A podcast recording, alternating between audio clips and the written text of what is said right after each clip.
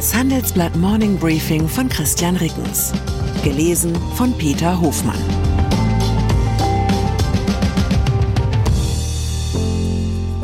Guten Morgen allerseits. Heute ist Donnerstag, der 28. September 2023. Und das sind unsere Themen. Stillstand, Horrorwoche für Volkswagen. Schiefstand, Merz versucht volkstümlich zu sein. Aufstand, Cum-Ex-Staatsanwältin wehrt sich gegen Entmachtung. Nach einer kurzen Unterbrechung geht es gleich weiter. Bleiben Sie dran. Wenn ich am Freitag Feierabend mache, freue ich mich auf richtig viel Lesezeit am Wochenende. Wenn es Ihnen vielleicht genauso geht, haben wir jetzt genau das Richtige für Sie. Das neue Handelsblatt Wochenende. Ich bin Charlotte Hauenhorst, Digitalchefin beim Handelsblatt. Und ich bin Sven Prange, Leiter des neuen Wochenendteams. Wir sind jetzt noch mehr für Sie da, wenn Sie Zeit haben, am Wochenende, mit inspirierenden Recherchen, praktischen Ratgebern und echten Deep Dives. Entdecken Sie unser neues Programm auf handelsblatt.com/slash Wochenende und abonnieren Sie dort unseren neuen Wochenend-Newsletter. Wir freuen uns auf Sie. Horrorwoche für VW. Für Volkswagen verläuft die Woche bislang eher auf Lupo-Niveau. Die Unbill begann am Dienstag in Wolfsburg mit einer Razzia wegen angeblich überhöhter Betriebsratsgehälter. Nach Informationen des Handelsblatts sollen für mehrere Stunden Vorstandsbüros sowie Räume des Betriebsrats und der Rechtsabteilung durchsucht worden sein. Ein Sprecher der Staatsanwaltschaft Braunschweig erklärte auf Anfrage, Hintergrund seien Gehaltszahlungen an Betriebsratsmitglieder unter Verstoß gegen das Begünstigungsverbot des Betriebsverfassungsgesetzes. Untersuchungen wegen angeblich überhöhter Betriebsratsvergütungen bei Volkswagen laufen schon lange. Wie das Handelsblatt aus Konzernkreisen erfuhr, lag der Fokus der Durchsuchungen vorgestern auf der bis 2019 üblichen Vergütungspraxis. Am Mittwochmittag dann legte eine IT-Störung weite Teile des Volkswagen-Konzerns lahm. Bei der Marke VW in Deutschland stünden die Bänder komplett still, sagte ein Sprecher des Autobauers. Nach aktuellem Stand der Analysen sei ein Angriff von außen als Grund der Systemstörung unwahrscheinlich. Laut Handelsblatt Informationen ist das Problem nicht allein auf Deutschland beschränkt. Demnach sind Standorte weltweit und auch die Fabriken anderer Konzernmarken betroffen, darunter Audi. Letzteres bestätigte eine Audi-Sprecherin inzwischen. Und dann kämpft Volkswagen auch noch mit Absatzproblemen auf dem US-Markt.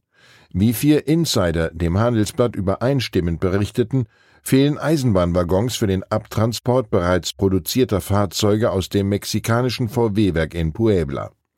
Die fertigen Autos stauen sich und können nicht an die Händler vor allem in den USA ausgeliefert werden. Volkswagen arbeitet zwar daran, das Problem zu beheben, Dennoch befürchten Unternehmensinsider, dass der Konzern seine Jahresziele in der Region nicht erfüllen kann. Die höheren Transportkosten auf Alternativrouten belasten zudem die Profitabilität. Eigentlich sollte 2023 das Jahr sein, in dem Volkswagen in Nordamerika nach dem Dieselskandal mal wieder so richtig durchstartet. Bis 2030 soll sich in der Region der Marktanteil des Konzerns auf 10 Prozent fast verdreifachen. Das Ziel wirkt nun noch ein bisschen ambitionierter als bisher. Schott Pharma feiert Börsenstart. Der Mainzer Glaskonzern Schott geht heute mit seiner Medikamentenverpackungssparte Schott Pharma an die Börse. Die Aktien wurden am Mittwoch zu 27 Euro zugeteilt und damit in der oberen Hälfte der Preisspanne, die von 24,50 Euro bis 28,50 Euro reicht. Schott bringt 23 Prozent der Anteile von Schott Pharma an die Börse und der Mutterkonzern kann mit Erlösen in Höhe von gut 930 Millionen Euro rechnen. Es ist der bislang größte deutsche Börsengang des Jahres. Nawalny muss in Einzelhaft. Rund zweieinhalb Jahre nach seiner Inhaftierung sind die Haftbedingungen von Russlands bekanntesten Oppositionspolitiker Alexei Nawalny drastisch verschärft worden. Die Straflagerleitung habe ihm mitgeteilt, dass er für ein ganzes Jahr in eine Isolationszelle gesteckt werde, ließ Nawalny am Mittwoch über sein Team in sozialen Netzwerken ausrichten. Erst am Dienstag hatte ein russisches Berufungsgericht die Verurteilung Nawalnys zu insgesamt 19 Jahren Haft wegen Extremismus bestätigt. Der prominente Kritiker von Präsident Wladimir Putin befindet sich in einem Straflager rund 260 Kilometer von Moskau entfernt. Merz gibt sich volksnah. Im Fernsehsender Welt sagte CDU-Chef Friedrich Merz wörtlich, die werden doch wahnsinnig, die Leute, wenn die sehen, dass 300.000 Asylbewerber abgelehnt sind, nicht ausreisen, die vollen Leistungen bekommen, die volle Heilfürsorge bekommen. Merz sagte weiter, die sitzen beim Arzt und lassen sich die Zähne neu machen und die deutschen Bürger nebenan kriegen keine Termine.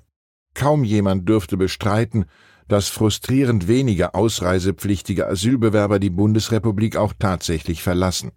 Ihr Anspruch auf medizinische Versorgung beschränkt sich laut Bundesamt für Migration und Flüchtlinge allerdings auf Leistungen zur Behandlung akuter Erkrankungen und Schmerzzustände.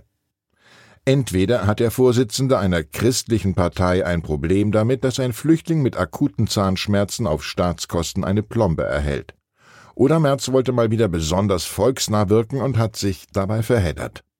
Vielleicht wollte er darauf hinweisen, dass Flüchtlinge auch durch die Aussicht auf Sozialleistungen nach Deutschland gelockt werden und hat dafür ein schiefes und lückenhaftes Beispiel gewählt. Streit um Entmachtung von Cum-Ex-Chefermittlerin. Etwa so erfreulich wie eine Wurzelbehandlung ist aus Steuerzahlersicht der aktuelle Streit über die Aufarbeitung des Cum-Ex-Skandals in Nordrhein-Westfalen. Nach Informationen des Handelsblatts wehrt sich die Chefermittlerin Anne Brohilker in einem Brief gegen ihren obersten Dienstherrn Justizminister Benjamin Limbach. Der möchte ihr die Hälfte der Staatsanwälte wegnehmen, mit denen Brohilker eigentlich den größten Steuerskandal Deutschlands aufklären wollte. Limbach stellte nun klar, dass er die geplante Aufteilung der Abteilung unterstütze. Auf diese Weise könne die komplexe Materie noch zügiger bearbeitet werden. Es gebe in Brohilkers Abteilung Mängel in Verwaltung und Organisation. Faktisch wird Brohilker durch die Maßnahme entmachtet. Dabei ist ihre Dienststelle, die Staatsanwaltschaft Köln, die erfolgreichste Behörde im Kampf gegen Steuerhinterziehung. Der Staat hat auf Grundlage von Brohrhickers Ermittlungen schon hunderte Millionen Euro von Steuerhinterziehern zurückgeholt. Boris Johnson und der nördliche Kammmolch. Wegweisende Infrastrukturprojekte, die sich empfindlich verzögern, weil sich angeblich seltene Tierarten auf dem Areal tummeln, das ist nicht nur ein deutsches Phänomen. Der ehemalige britische Premierminister Boris Johnson darf in seinem denkmalgeschützten Herrenhaus Brightwell Manor nun endlich einen geplanten Swimmingpool bauen. Die BBC meldete gestern, der South Oxfordshire District Council habe die Bauarbeiten unter Auflagen genehmigt, und zwar trotz Einwänden eines Experten, das Projekt könne womöglich den heimischen nördlichen Kammmolch gefährden. Johnson hatte sich daraufhin in der Zeitung Daily Mail zu Wort gemeldet. Sollte sich herausstellen, dass sein Garten das Zuhause von Molchen sei, wolle er alles tun, um sie zu beschützen. Zweifelhaft erscheint allerdings, ob sich eine Tierart namens Kammmolch jemals in der Nähe von Johnsons Strubbelfrisur wohlfühlen wird. Ich wünsche Ihnen einen gut gescheitelten Tag. Herzliche Grüße, Ihr Christian Rickens. Zur aktuellen Lage in der Ukraine. Estlands Premierministerin warnt vor Spaltung. Kaja Kallas warnt davor, den Ukraine-Krieg im Westen aus dem Blick zu verlieren. Russland könne versuchen, die Verteidigungsbereitschaft der NATO zu testen. Pistorius im Osten. Während die Bundeswehr mit Problemen bei Funkgeräten kämpft, besucht der Verteidigungsminister Lettland und Estland. Beide Staaten loben den deutschen Beitrag zu ihrer Sicherheit. Weitere Nachrichten finden Sie fortlaufend auf handelsblatt.com/Ukraine. Die Welt steht vor gewaltigen Herausforderungen. Zum einen die Energiewende voranzutreiben und gleichzeitig den Klimawandel einzudämmen. Und auch der Energieträger Wasserstoff gewinnt weltweit immer mehr an Bedeutung. Doch wie geht es weiter? Erfahren Sie mehr auf dem Handelsblatt Wasserstoffgipfel 2024 am 12. und 13. Juni in Essen. Infos unter handelsblatt-wasserstoffgipfel.de. Mit dem Vorteilscode Wasserstoff 2024 erhalten Sie einen Rabatt von 15% auf die Tickets.